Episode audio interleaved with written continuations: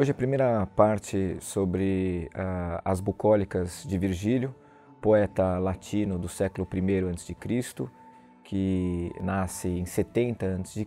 e a ele é atribuído hoje uh, três obras, né? as bucólicas, as geórgicas e a Eneida. Hoje a gente vai falar é, dessa primeira obra, as bucólicas. Né? Essa poesia uh, terá como antecedente, como uh, modelo, um poeta grego chamado Teócrito. Então, antes de falar propriamente das bucólicas de Virgílio, é importante alguma notícia sobre esse autor uh, helenístico grego do século III a.C. Teócrito então teria composto uma obra intitulada Idílios, Idílios que quer dizer em grego pequeno retrato. E nesse conjunto de idílios, Teócrito é, compõe muitos idílios que são bucólicos, ou seja, né, o que, que significa esse bucólicos, né, o bucolicar? São poemas relativos aos pastores e especificamente aos pastores de bois, né, bois e vacas. Daí o bus, né, boi, uh, do bucolicar. Os personagens dessa poesia são, são pastores, mas esses pastores, mais do que pastorear, mais do que conduzir o gado, tá, a atividade principal deles é cantar. Então são uh, pastores poetas, né, pastores cantores que são os protagonistas né, desses, desses poemas. Muitos desses idílios, porém, né, de, de Teócrito, não tem um cenário uh, pastoril, não tem um cenário uh, rústico do campo e, e, não aparece pastores. A gente tem, por exemplo, um, um poema de elogio, de encômio, tá? a Ptolomeu, por exemplo. Né? Então, o que se supõe? Né? Na verdade, que essa obra, Os Idílios, uh, posteriormente ela foi uh, editada, provavelmente eh, não pelo próprio Teócrito, né, esse poeta helenístico, mas por um outro autor que separou numa edição uh, os poemas que tratariam apenas da poesia pastoril, né, com o título provavelmente também idílios, que daí vai ser associado a essa ideia também da, da poesia bucólica, da poesia uh, no campo. Segundo algumas fontes, né, a gente tem então esse conjunto de é, poemas de Teócrito apenas com, com, a temática rústica, edição essa que teria é, chegado para Virgílio e é essa edição então que Virgílio vai uh, imitar. Então essa é uma questão muito importante quando a gente estuda a poesia do período augustano, a composição da poesia pensada como livro, que tem como modelo como acabei de dizer, essa poesia dos autores helenísticos do século III a.C., né, ligados à, biblioteca de Alexandria. Né? Esses poetas, que também eram filólogos, editores, né, não só estabeleceram edições dos poetas mais antigos, como Homero, Alceu, Safo, né, eh, do século VIII, VII, VI a.C., mas também editaram sua própria poesia já num formato uh, de livro. E esse vai ser um aspecto muito importante para entender as bucólicas de Virgílio, que é um livro composto então por dez poemas e esse conjunto então e esse número né, de dez poemas uh, muitos uh, entendem que se deve a essa edição dos idílios de Teócrito com dez poemas que seriam os dez poemas uh, com, apenas com matéria pastoril, né, com os pa pastores protagonistas, pastores cantores. As bucólicas, então, é, é, pertence uh, ao gênero humilde, como assim vem descrito né, já pelos autores antigos, né, um gênero então menor em comparação a outros gêneros mais elevados, como a poesia épica e a tragédia. E Virgílio então constrói tá, esse livro é, que passa a ser também ele modelar para os, para os poetas do, do século I antes de Cristo, né? Esse modelo de um livro poético com dez poemas. Assim também a gente terá, uh, imitando esse livro de Virgílio, tá? o primeiro livro de elegias de Tibulo com dez poemas.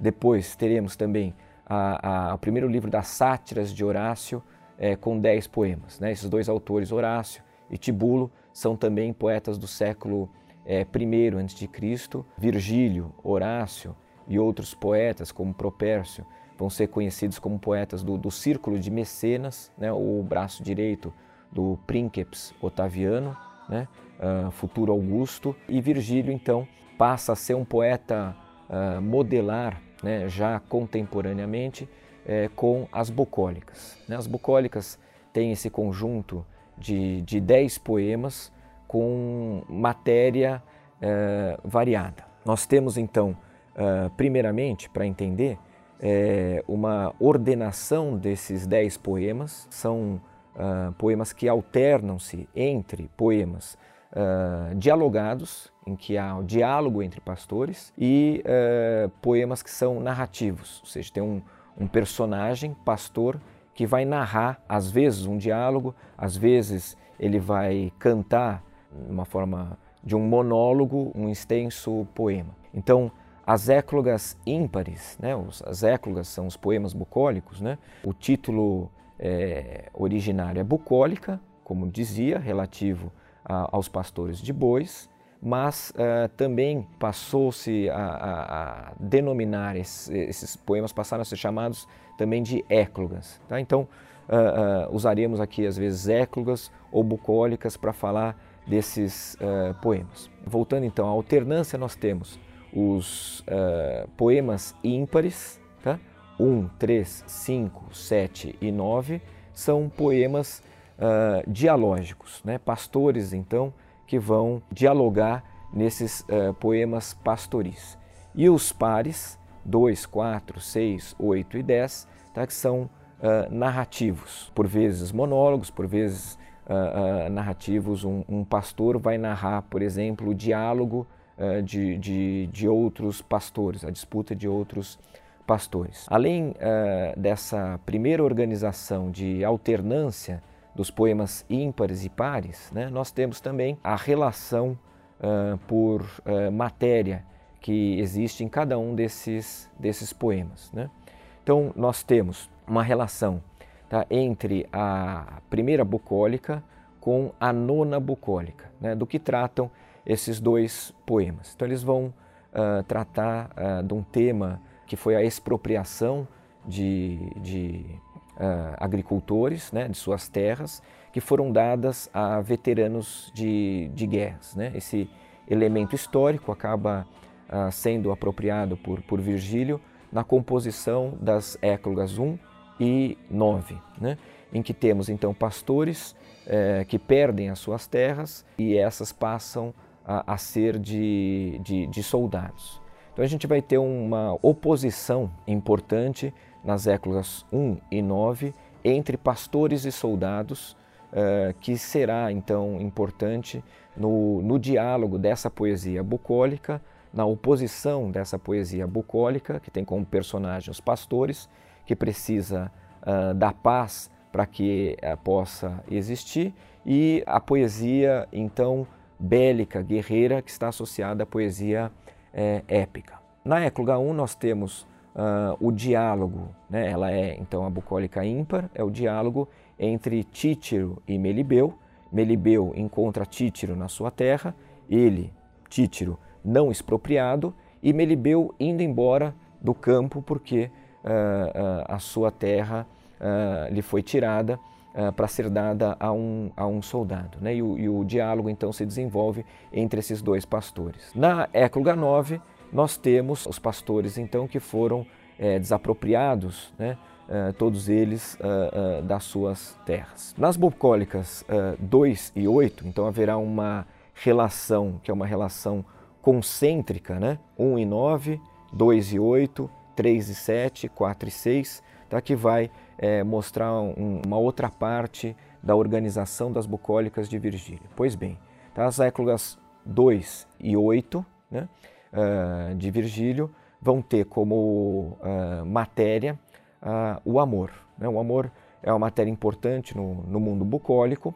Na bucólica 2, nós teremos o canto do pastor apaixonado por um outro pastor. Então, daí nós teremos uma bucólica homoerótica, do pastor, então, é, Coridão, que está apaixonado por Alexis. A bucólica 8, por sua vez, é, é a narrativa de um pastor do canto de dois outros pastores, um deles chamado Damão, que vai cantar então o amor é, por Nisa, é, por sua vez apaixonada é, por uma outra personagem, e o canto de Alfesibeu, que vai introduzir a personagem da, da feiticeira, né, já presente naquele primeiro poeta bucólico, Teócrito. Essa feiticeira quer trazer por meio de magia o seu amor de volta, né, que é, é, é Daphnis. Então nós temos tá, aí na bucólica 2 e na bucólica 8 essa matéria uh, uh, erótica que será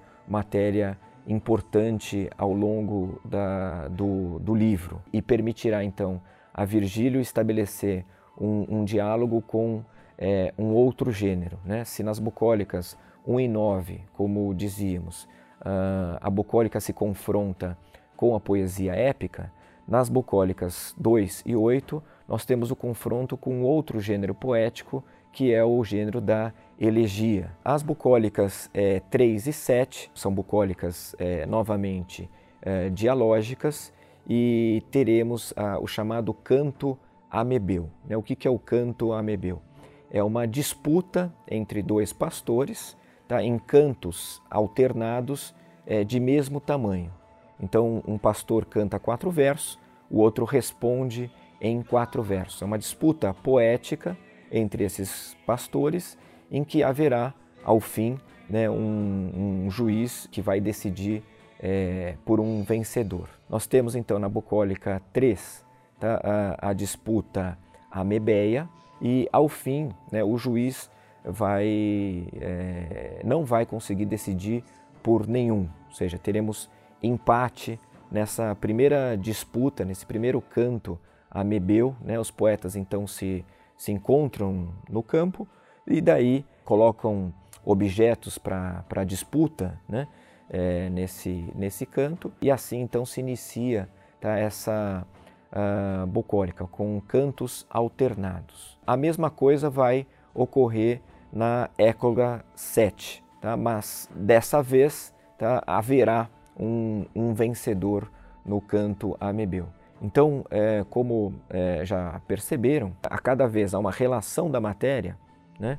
1 e 9, expropriação da terra, 2 e 8, amor, 3 e 7, canto amebeu, há uma variedade. Então, nós temos é, o outro par, o próximo par, das bucólicas uh, 4 e 6, que é um, é, é um par muito particular no, no conjunto uh, das bucólicas. Talvez as duas uh, bucólicas, ou como disse, éclogas, mais comentadas na tradição. As éclogas 4, 6 e depois a gente vai ver a décima, são consideradas é, bucólicas não de matéria propriamente pastoril. Né? Por quê? A bucólica 4 falará de um, de um, de um menino que vai nascer e vai é, transformar o mundo. E nessa écloga, curiosamente, se fala também é, é, que virá junto com ele a Virgem. E obviamente que essa menção um menino que vai transformar o mundo, tá, junto com a Virgem, é, foi é, muito comentado, sobretudo durante a Idade Média, como uma profecia da, da vinda de, de Cristo. Já autores cristãos como Jerônimo e Agostinho, é, obviamente, chamaram atenção para o fato de é, na écloga dizer apenas que o, o, o, menino virá com a Virgem, que é uma referência, na verdade, à Astreia, né? e não propriamente tá, a, a, que o menino nasce de uma Virgem. No entanto, há toda uma tradição a relacionar daí o nome de Virgílios com Virgo, a Virgem, e a ideia de um Virgílio cristão profeta a falar desse menino que vai é, operar uma transformação uh, no mundo. Aqui o que é, nos é, interessa mais nesse, nesse momento não é essa tradição cristã, mas justamente essa bucólica, então, que, que fala desse nascimento de um menino que é, transforma, que pacifica o mundo, voltando esse mundo a uma idade de ouro. E a bucólica 6, então, é uma bucólica que começa com uma recusa da poesia épica, o pastor estava ali se preparando para cantar né, matéria guerreira, mas vem o deus Apolo e o demove dessa ação, uh, dizendo que ele deve então cantar a poesia pastoril. Nessa écloga, então, na écloga 6, o pastor Títiro, demovido da ideia de cantar a poesia uh, épica, passa a cantar a poesia uh, bucólica, em que ele narra a história então de dois uh, jovens que estão à busca do sátiro Sileno. esse, por sua vez, se encontra numa gruta bêbado, como costuma estar, e esses dois jovens então encontram lá, o prendem e o obrigam a fazer um, um canto Uh, auxiliados, né, esses dois jovens, por uma, uma ninfa. É uma bucólica que tem um, um, um teor uh, cômico por conta dessa personagem, né, o Sileno, que está sempre bêbado, mas que também é caracterizado como uma personagem sábia. E a maior parte, então, da, da, da é ocupada por esse personagem que, por sua vez, canta a origem do mundo, o passado do mundo. Né?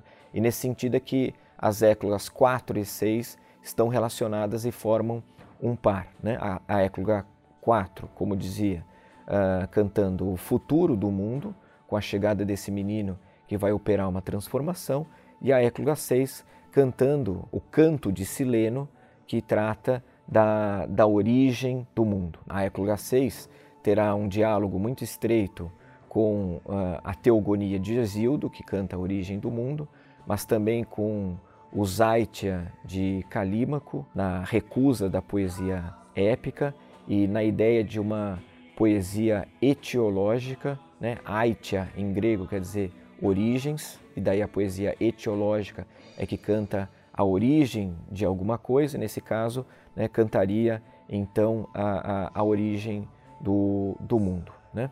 Já a écloga 6, né, é, também é, aproveito, como a gente está tratando é, nesse programa, sobretudo dessa ideia da organização é, de um livro poético, né? então uma primeira organização por alternância de éclogas ímpares e pares, tá? é, dialógicas e narrativas, a relação de éclogas em pares por meio da matéria, 1 e 9, 2 e 8, 3 e 7 e 4 e 6, mas nesse conjunto né, de, de 10 uh, éclogas, a gente pode também pensar numa é, bipartição, uma primeira parte que vai da écloga 1 até a écloga 5 e depois a écloga 6 iniciando uma segunda parte. Não à toa essa écloga 6 ela começa com o adjetivo é, prima, né, que vai ser depois é, entendido ou traduzido como primeiramente. Ele diz então, né, primeiramente, a musa Thalia se dignou a brincar uh, no verso Siracúsio. Aquele poeta que dizíamos, né, o inventor do gênero, Teócrito, é de Siracuso. Então a Écloga 6 se inicia uh, falando né, da, da origem da poesia bucólica e mencionando então, tá, por meio do adjetivo prima, né, primeira, tá, uma, uh, um início, um novo início, tá, como é uma écloga sobre origem, uma nova origem é, dentro do livro, ou seja, dividindo o livro em duas partes, como dizia. Primeira parte de 1 a 5 e a segunda de 6 a 10. A écloga 4, ela a, anuncia né, uma elevação que vai é, se mostrar ainda maior na sequência na écloga 5, tá? que a gente passa agora a comentar. A écloga 5, que tem relação tá, com a écloga 10, as duas últimas, né, o, o último par, né, que coloca então duas personagens é, muito importantes. A primeira, é uma personagem mitológica, que é Daphnis, o pastor bucólico é, por excelência. Daphnis, né, esse pastor mítico, teria ele sido propriamente o inventor do gênero. Esse pastor, então, na écloga 5, haverá então dois pastores que vão cantar a história de, de Daphnis. Um vai cantar a morte do pastor Daphnis e o outro vai cantar a apoteose ou a divinização de, de Daphnis. Então, no centro do livro bucólico, nós temos o pastor bucólico por excelência, que terá a sua apoteose, a sua é, divinização. Nós teremos então a introdução é, de uma personagem estranha ao mundo bucólico, é, que já foi mencionada na, na Écloga 6, que é o poeta elegíaco Galo, e Gáloco, então, no mundo bucólico, como é próprio da poesia elegíaca, vai lamentar o amor por sua amada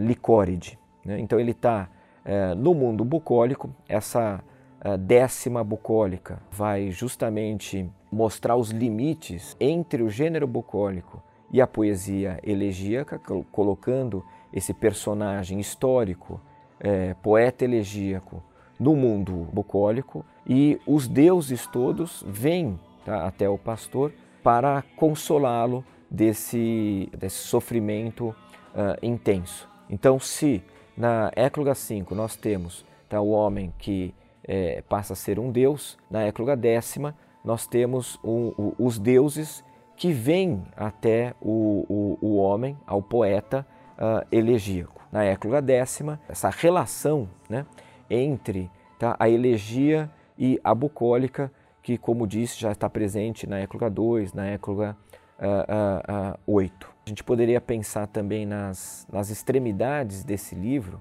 né, que são pontos importantes agora, falando de uma outra relação, deixando de lado essa relação das matérias e que estabelece uma relação uh, concêntrica entre 1 e 9, 2 e 8, 3 e 7 e depois 4 e 6, e daí depois essa écloga central 5 com a última décima, pensar uh, uh, uma outra relação que é essa entre a primeira e a décima, a de abertura do livro e de eh, conclusão do livro em, em, em dois aspectos. Né? Em primeiro lugar, essa questão do, do limite. A Écloga 1, nós temos aquela matéria da expropriação uh, do campo, ou seja, o, o, o, pastor perde as suas terras e ele sai dos, dos limites da sua terra. Ele deixa de estar no ambiente bucólico e, portanto, ele não pode mais cantar a sua poesia bucólica. Então, é, é, uma, é uma imagem propriamente dos limites da poesia pastoril. Quando o pastor sai né, do seu limite, ele é, é, é, é, não canta mais essa matéria bucólica. E na outra ponta, justamente, nós temos uma personagem, né, o poeta elegíaco, que não faz parte desse limite bucólico, mas que é ali inserido, e passa a cantar uma matéria não bucólica num cenário bucólico. Então é, é, é propriamente a experimentação tá? e, e para mostrar os limites né, desse gênero bucólico. Virgílio, na construção desse livro, esse livro então de, de dez poemas, passa a estabelecer quais são os limites do gênero bucólico, não só mostrando aquilo que é a poesia bucólica, um canto de pastores, é, que será de, de, pastores de, sobretudo de bois, mas também de ovelhas e de é, bodes e cabras, e também no confronto, né, então, o estabelecimento do limite desse gênero, no confronto é, é, com outros gêneros. Né, o gênero elegíaco, esse do, do lamento do amor, mas também o gênero da épica bélica, que canta a guerra, em oposição àquilo que, que caracteriza um ponto central e importante da, da poesia bucólica, que é a paz, a necessidade de paz para que haja o canto bucólico, o canto é, é, dos pastores. E isso, novamente, se relaciona com uma é, política de Otávio Augusto, justamente a política da, da Pax Romana, né?